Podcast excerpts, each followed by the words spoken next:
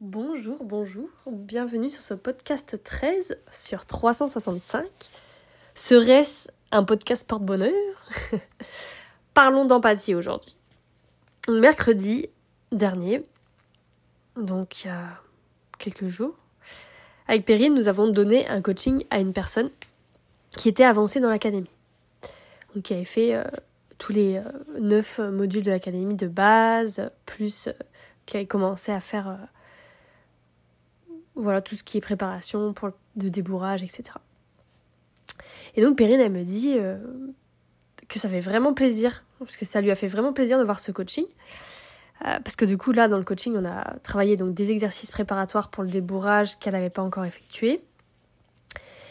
Et euh, donc voilà, c'est intéressant techniquement. Et en plus, le cheval est resté vert. Donc sans sensation corporelle du tout, donc vert, détendu du début à la fin, malgré l'apprentissage de nouveaux exercices. Donc on a vu que dans l'apprentissage, il y a une phase de défense, puis de tolérance, puis d'acceptation et ensuite le plaisir. Là, on apprenait au cheval de nouveaux exercices, donc il y a forcément eu des défenses. Donc, euh, type se raidir, euh, aller contre le filet, par exemple, quand on lui, a, on lui a appris à reculer avec le filet, donc il savait pas, il mettait un peu sa bouche vers l'avant, euh, voilà, des, des, petites choses comme ça, quoi. Il pouvait un peu bouger sa tête et tout. Mais le cheval était vert. Et oui, il est possible d'être vert et en défense en même temps. Mardi, euh, nous, on avait aussi un couple à coacher, donc moins avancé dans l'académie, qui avait fait juste le premier module et le deuxième module. Donc vraiment moins avancé. Euh, elle venait de rentrer dans l'académie il n'y a pas longtemps, quoi. C'est une personne autodidacte euh, et avec une très belle relation. C'est pas parce que on a une mauvaise relation qu'on rentre dans l'académie forcément. On peut avoir une très belle relation, mais avoir envie d'aller plus loin et de mieux comprendre son cheval euh, et voilà. Et donc là, le cheval, il n'était pas en défense, il était arrêté, il a regardé et tout, mais il était jaune.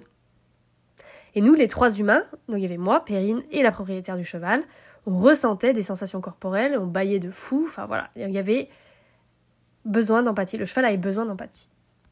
Et ça pendant toute la demi-heure euh, du coaching. Ça ne s'est pas arrêté. Donc là, on se dit, bah mince, la défense, elle n'est pas liée aux émotions du cheval? Le comportement du cheval n'est pas lié à la couleur? Eh ben non. Avec les chevaux, en fait, tout est bien plus subtil que ça. Et c'est ça que l'Académie bienveillante du cheval enseigne. Comment voir et ressentir son cheval et pouvoir lui apprendre des choses dans la plus grande bienveillance. Comment écouter son cheval afin qu'il puisse devenir vert à nouveau. Je suis professionnelle depuis 2010, donc j'ai enseigné des milliers d'heures de cours avant d'avoir cette envie de créer l'Académie bienveillante du cheval. Cette envie, elle est vraiment venue, donc c'était vraiment euh, une envie profonde. Elle est vraiment venue, en fait, quand j'ai découvert l'outil de l'empathie. Parce que dans l'académie, il y a plein plein d'outils. Ça, c'est sûr, il y en a plein. Il y a une case out de ouf. Et l'empathie, c'est vraiment celui-là qui, qui m'a fait me dire non mais faut vraiment créer une école là-dessus parce que c'est ce qui fait la différence. Sans cet outil, sans l'écoute, le lien ne se fait pas de la même manière. C'est différent. Donc ça peut paraître abstrait comme ça, et ça, j'en ai bien conscience, parce que personnellement, j'ai compris le pouvoir de l'écoute dans mon deuxième stage seulement de CNV, donc communication non violente, et j'ai vraiment pris toute la mesure de la puissance de cet outil avec les approfondissements en communication non violente, et ensuite avec toute mon expérience que j'ai euh, que j'ai eu avec les chevaux, en voyant les résultats. Quoi. En fait, être réellement écouté, dans ce qui est vivant en nous. Donc par exemple, on a une émotion et euh, elle est là et d'être vraiment écoutée, vraiment que la personne donc elle écoute, c'est-à-dire qu'elle nous conseille pas, qu'elle ne nous analyse pas, euh, qu'elle ne remette pas à elle, qu'elle tu vois, vraiment la vraie écoute euh, qu'on apprend quand on fait de la CNV, et eh ben ça guérit. Et donc tu me connais, je me suis tout de suite dit et si c'était possible pour les chevaux pour le cheval, est-ce que c'est possible qu'on puisse écouter un cheval à ce point qu'on le guérisse en fait? Et la réponse était oui. Et c'est pour ça que euh, dans l'académie, il y a pas mal de chevaux quand même qui ont eu un passé compliqué, euh, parce que bah, les personnes sentent qu'ils cherchent cette guérison-là, en fait. Mais même un cheval qui n'a pas été traumatisé a besoin aussi d'écoute pour pouvoir vraiment se développer et s'épanouir. Donc moi par exemple avec mon, avec mon enfant, je fais en sorte de vraiment lui donner de l'empathie pour pouvoir ensuite bah, du coup qu'il se sente vraiment bien, que ses besoins, surtout sa sécurité intérieure, sa sécurité affective, sa sécurité, voilà, tout ça, sa, confiance, etc., puisse se développer correctement et qu'il soit pas trop traumatisé parce que, voilà, en tant que parent, malheureusement, on fait des erreurs, etc. Il y a des blessures qui se créent forcément, euh, mais l'empathie permet vraiment déjà de voilà, que, l'enfant se sente pleinement écouté et ça aide vraiment, vraiment à se développer d'une manière, euh, voilà, plus, on va dire, plus saine, en fait, moins blessée. Donc de la première masterclass que j'avais fait de l'Académie Bienveillante du Cheval, c'était en 2018, parce que l'Académie s'est ouverte en janvier 2018, et la masterclass, euh, du coup, était en, en août 2018. Et ben j'ai pu commencer à l'enseigner en direct. C'était dingue. Donc euh, j'avais un de mes chevaux qui avait besoin d'empathie et euh, du coup on a pu vivre tous euh, comment comment le cheval se sentait et on a pu lui donner de l'empathie, ressentir tout dans notre corps, ressentir toute l'évolution et c'était fou. C'était c'était pas facile à vivre hein, parce que l'empathie c'est quand le cheval se sent mal, ben ça demande vraiment justement nous-mêmes d'avoir été écoutés avant pour pouvoir avoir assez d'empathie à donner. Et donc c'est une technique qui n'est pas simple car ça demande à nous avoir à savoir écouter déjà. Bon, ça c'est une première chose.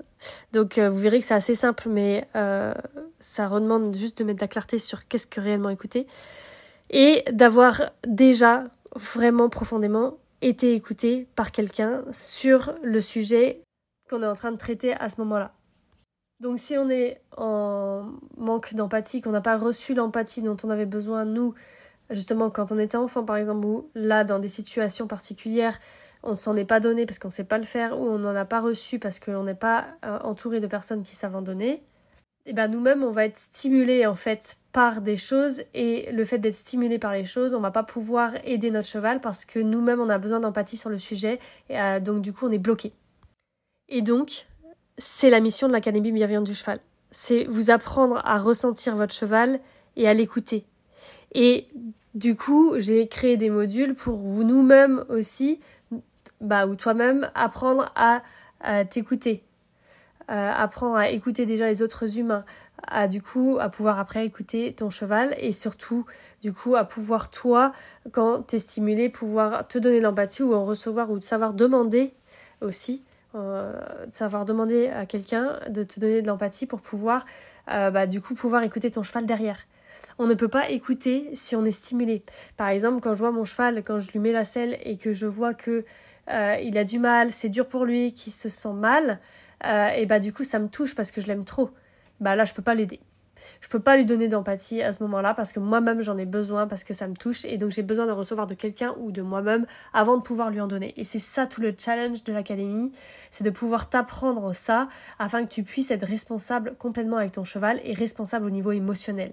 Parce que chaque jour, il y a des choses qui peuvent se passer, qui peuvent te stimuler et si tu es réagi par rapport à cette stimulation, et bah du coup tu ne peux pas être apte à donner de l'empathie à l'autre. Donc là, dimanche 28 mai, j'anime un Zoom d'ailleurs sur ce sujet avec un petit groupe d'étudiants.